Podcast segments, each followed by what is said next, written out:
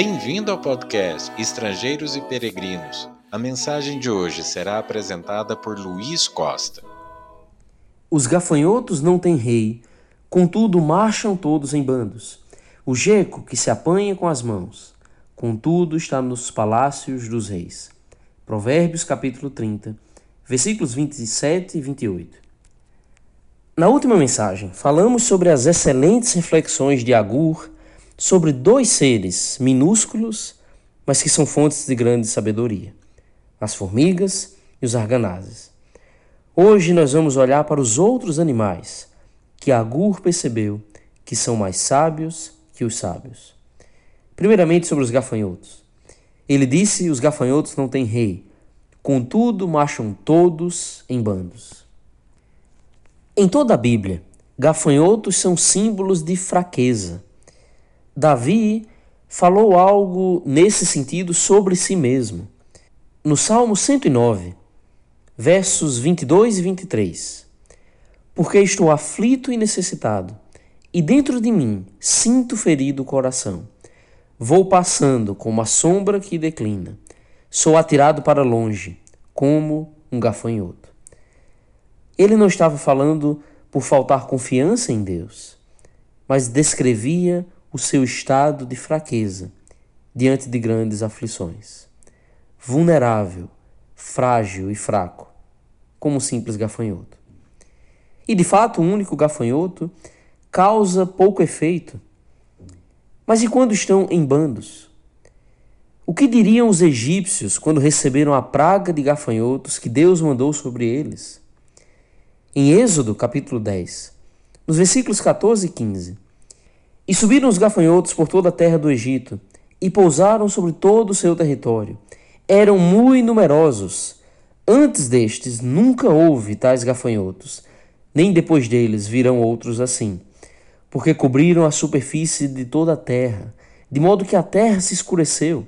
Devoraram toda a erva da terra e todo o fruto das árvores que deixava a chuva de pedras, e não restou nada verde nas árvores, nem na erva do campo, em toda a terra do Egito.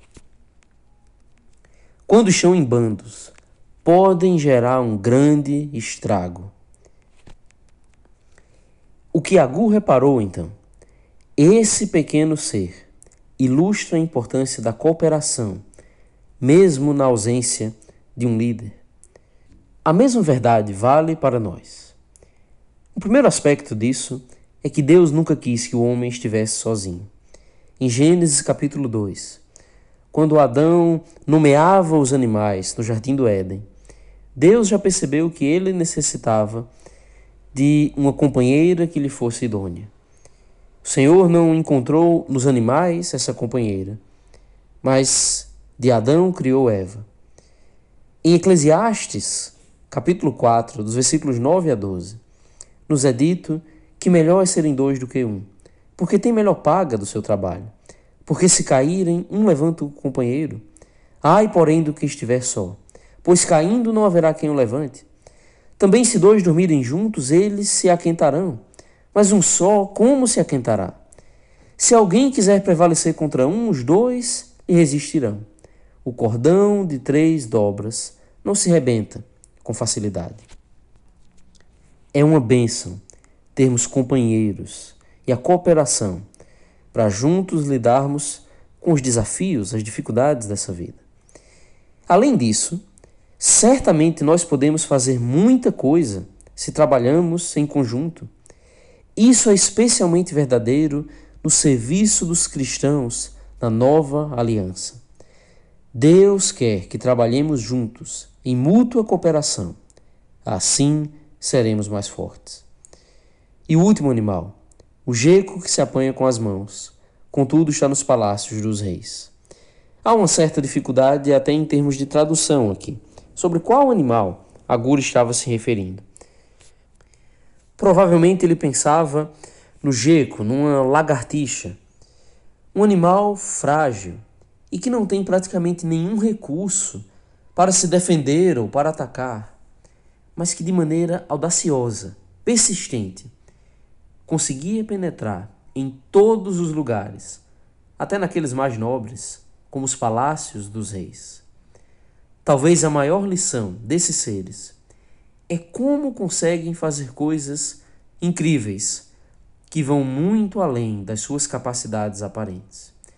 Com a sua humildade, por assim dizer, com a sua pequeneza, adentram lugares de grande honra. Lembre-se do que Agur falava no início dessa reflexão: que há quatro coisas muito pequenas na terra, que, porém, são mais sábias do que os sábios. Seres pequenos, com recursos limitados, mas que usam o que possuem para fazer coisas impressionantes.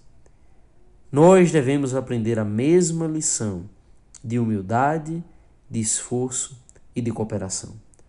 Aprendamos com a sabedoria desses quatro pequenos seres que cumprem fielmente o papel que Deus lhes deu. Obrigado por nos acompanhar nessa jornada pelas Escrituras.